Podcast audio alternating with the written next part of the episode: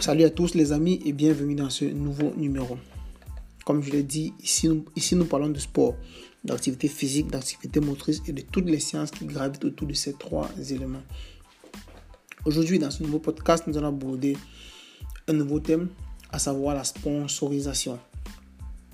Nous allons essayer d'aller euh, euh, comprendre ce que c'est que la sponsorisation. Euh, nous allons essayer de, comprendre, euh, de comprendre bien évidemment les, acteurs présents dans, la sponsorisation, dans l'essayer de, de, et de comprendre aussi les prestations et les obligations des différents acteurs. Alors, il faut dire déjà que de premier abord que le terme sponsorisation dérive du mot anglais sponsoring, qui lui à son tour dérive du latin, du mot latin spondeo. Spondeo qui signifie je promets qui est utilisé pour indiquer la, la responsabilité que le promettant a assumé en faveur d'un tiers. Donc, il garantit l'exécution d'un titre subsidiaire en combinant, donc, il s'agit de l'accomplissement, euh, en combinant ainsi euh, à son propre sort celui du débiteur principal. Alors, c'est quoi réellement euh, le, thème, le mot sponsorisation. C'est comme ça euh, un contrat par lequel il y a l'association de la réputation commerciale d'une personne et euh, d'une autre à d'une autre d'une personne et d'une autre d'une autre personne bien connue en fait dans le dans, dans un domaine précis donc bien connu, ça veut dire une personne qui a le, de la notoriété, disons-le, dans un domaine précis tel que euh, la santé, la culture, les sports, les médias. Donc c'est entre autres un échange de notoriété qui a lieu en vertu duquel euh, la réputation de celui qui est sponsorisé profite au sponsor et vice versa. Celui qui est sponsorisé, dans le, thème, dans le jargon, ils appellent un filiol. Un, fi, un filleul. Alors, maintenant, euh, en des termes juridiques, en fait, dont je ne suis pas expert, je tiens à le préciser. Je crois avoir, je crois avoir compris que la sponsorisation, juridiquement parlant, c'est un contrat atypique à caractère euh, pécunier ou une contrepartie dont le but est l'exploitation de l'exploitation publicitaire euh, de la partie qui est, par, qui est sponsorisée en échange d'un correspectif, d'un paiement, des émoluments. Alors, euh, quelles sont les, les, causes du, du, du, sponsoring? Il faut dire que, euh, disons que les causes, les causes du, du, du, sponsoring, la cause, la cause principale est identifiée à l'utilisation euh, à des fins publicitaires, directes ou indirectes de l'activité, du nom ou de l'image d'autrui contre une, pour une contrepartie qui peut consister à une somme d'argent, un financement d'argent en fait, ou euh, fourniture de matériel ou de ou d'autres biens. Il faut dire que euh, cela mérite d'être protégé parce qu'elle euh, poursuit l'intérêt libre d'une propagande. Maintenant, disons que les, y a les accords. Les accords viennent, les accords sont, euh, les accords de sponsoring sont généralement conclus sous forme écrite, en signant des formulaires ou des fiches précédées par des contrats préliminaires ou des accords d'option ayant le but de s'assurer à l'avance le droit de conclure un contrat définitif ou l'irrévocabilité de la proposition. Alors, celui qui est sponsorisé ou encore appelé le, le, filleul est la personne qui s'engage à titre onéreux à associer sa propre personne ou son activité ou, activité. Le nom et le signe distinctif d'une autre personne qui est le, est le, sponsor qui vise à augmenter comme ça, son brin de popularité auprès de, fait, de, du public. Donc, il faut dire que l'objectif publicité est atteinte indirectement par la notoriété de celui qui est sponsorisé. Alors, il, y a, il, faut, il faut bien noter qu'il y a un contexte qui est différent de celui de la publicité pure. C'est très, très, c'est très, très, la publicité pure ou, traditionnelle en fait. Parce que euh, la, publicité traditionnelle fait appel à un support direct qui diffuse un slogan qui vise à un retour commercial immédiat. on voit que c'est différent de, du sponsoring. Alors, dans le cadre du sponsoring, il faut dire que le message ne consiste guère, ne consiste pas en illustrant les qualités d'un produit euh, ou de l'activité d'une entreprise. Il y a comme ça, il n'y a, que la combinaison d'un événement ou d'une personne connue avec la promotion d'une marque ou d'une image. Maintenant, dans la publicité, l'entreprise promotrice a, il faut dire que dans, la publicité en fait, publicité traditionnelle, je veux dire, l'entreprise qui promotrice a un, un contrôle plus direct du message. Dans le sponsoring, ce côté, elle, elle, elle, lésait en fait, elle laissait de façon hasardeuse. Et également, en ce qui concerne euh, l'incivité euh, du tournage, en fait, les performances du fiel, celui qui est sponsorisé, je veux dire, ou l'intérêt des médias pour son activité. Dans la publicité, le public peut se retirer euh, du, message, alors que dans le cadre du, sponsoring, le public ne peut seulement, ne, peut seulement décider de choisir de ne pas assister à l'événement ou pas. Maintenant, faisons un saut en arrière dans l'historique. Il faut dire que dans un pays comme l'Italie, le, le, sponsoring sportif, le sponsoring sportif euh, est né dans les années 50 avec le cyclisme en fait. Vous savez qu'il y a le, Giro d'Italie, le Tour d'Italie en fait. Donc le sponsoring est né en fait, sponsoring sportif je veux dire, est né en, Italie dans les années 50. Et avec le cyclisme en fait. Et s'est développé dans les années 70 dans, dans, le secteur du football. En, en 1970. Donc ce n'est que dans les années 80 qui a vraiment eu l'essor de la télévision commerciale.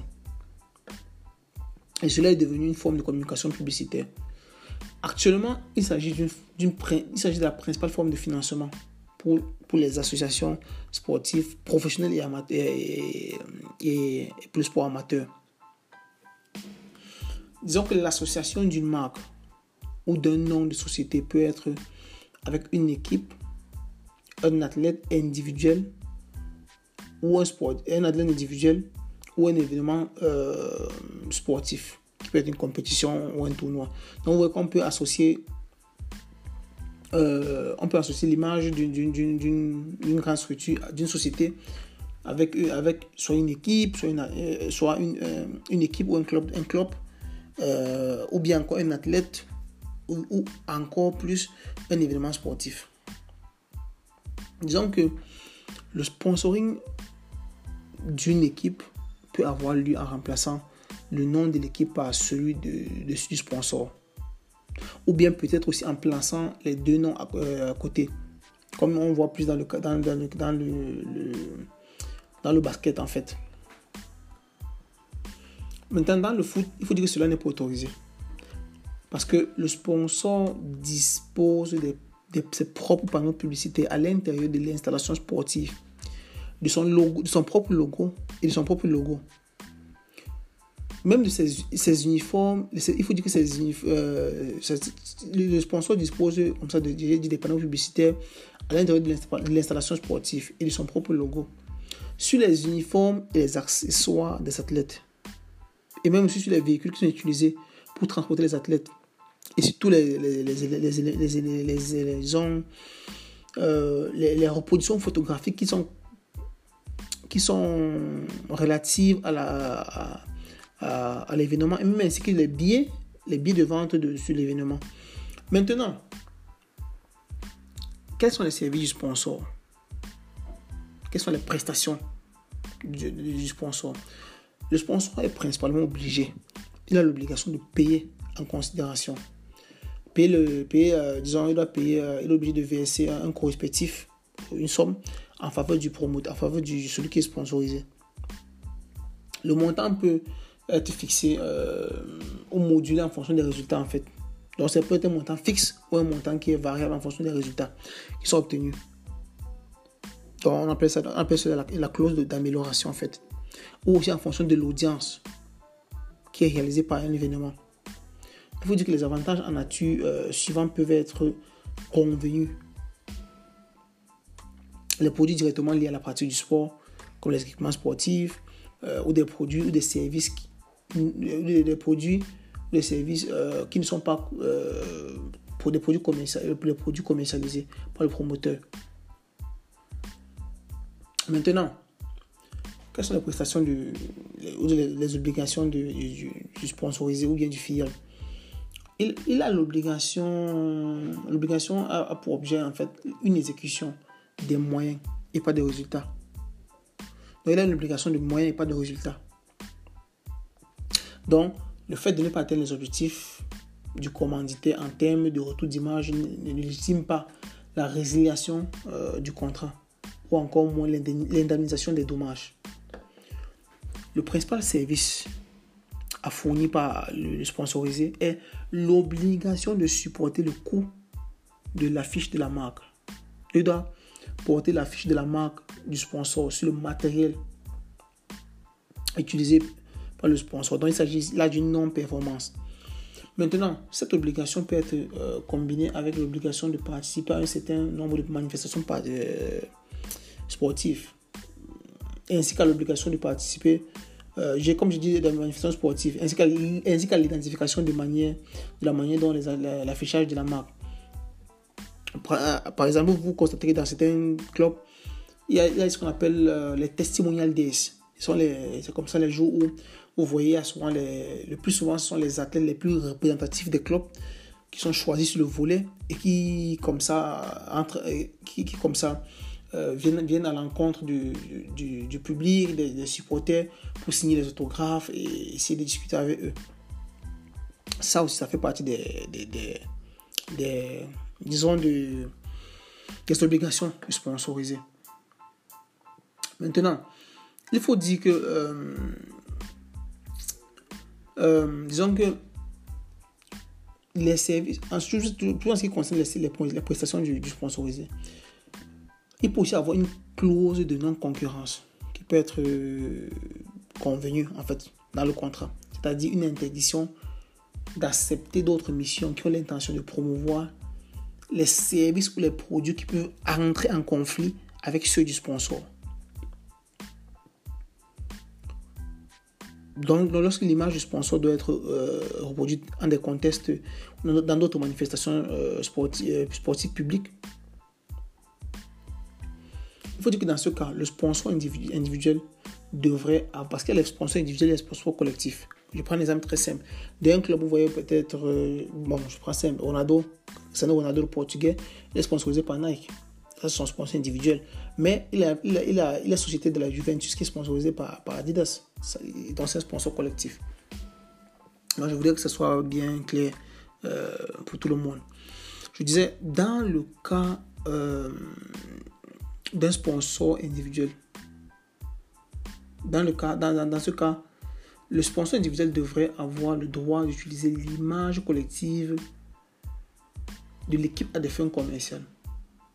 Ça, c'est lorsque l'image du sponsor doit être reproduite dans, les, dans des contextes autres que des événements sportifs publics. Dans ce cas, comme je l'ai dit, le sponsor individuel devrait avoir le droit euh, d'utiliser l'image en fait collective de l'équipe à des fins euh, commerciales. Euh, et en cas de non-coopération de, de la part d'un sportif individuel qui n'est pas, disons, qui n'a pas une impossibilité objective, l'équipe qui, l'équipe qui est parrainée sera considérée comme défaillante. Donc, on va considérer qu'il y aura un manquement avec la possibilité de, résiliation du contrat. Maintenant, pour finir les, performances, dans les performances, dans les, prestations du FIOL, en tout état de cause, l'obligation de loyauté et de diligence s'applique. Donc, le, le FIOL interdit d'exprimer ses goûts, des goûts personnels en conflit avec l'entreprise qui, qui sponsorise. En vantant les mérites de l'action d'une autre entreprise avant l'expiration du contrat. Donc, on ne doit pas dénigrer l'image du, sponsor. C'est ce que cela signifie. Maintenant, en cas de non-prestation dans le domaine du sport, bien évidemment, il est difficile à démontrer, par le, le sponsor l'existence euh, d'un lien de causalité entre les performances décevantes de son sponsorisé et l'absence ou l'insuffisance du retour d'image, du, du retour d'image en fait. Par conséquent, ni la résiliation contractuelle, ni la demande de dommages et d'intérêts sont légitimes. Alors, l'obligation de soins ne signifie que le débiteur doit fournir le même effort, tant que volontaire, euh, tant volontaire que technique, que celui qui est exigé par comme ça l'obligation de résultat.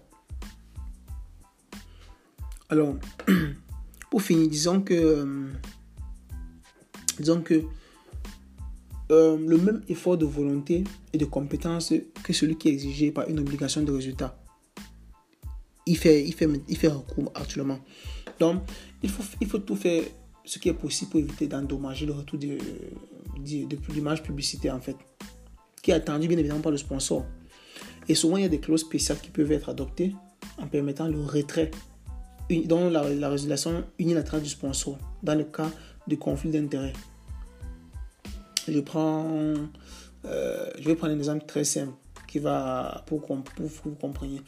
Si par exemple au niveau de, la vie personnelle de, la vie personnelle d'un athlète, il y a un drame, un scandale sexuel, je sais pas trop des accusations et tout, il y a, il y a certains sponsors qui au préalable font des contrats dans lesquels ils font signer, ils font signer euh, le sponsorisé